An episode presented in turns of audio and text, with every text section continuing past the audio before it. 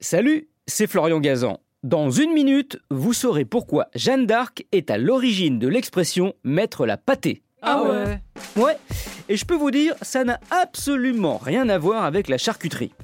Nous sommes le 18 juin 1429, on est en pleine guerre de 100 ans, une guerre qui au passage a duré en fait 116 ans, 4 mois et 15 jours, mais bon, on va pas pinailler.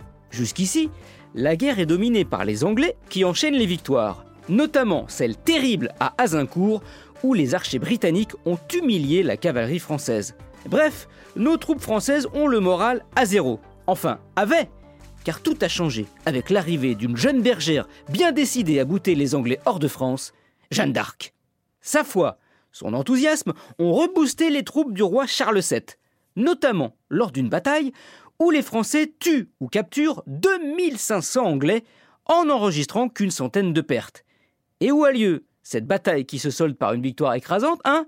Près d'Orléans, dans la ville de Patay. Ah ouais Eh oui, c'est ce jour-là que naît donc l'expression mettre la pâtée, synonyme de coller une grosse raclée, l'orthographe de la ville pâté, P-A-T-A-Y, ayant été ensuite transformée en pâté, P-A-T-E-E. Bah oui, quand je vous disais que ça n'avait rien à voir avec la charcuterie, même si ce fut quand même une sacrée boucherie.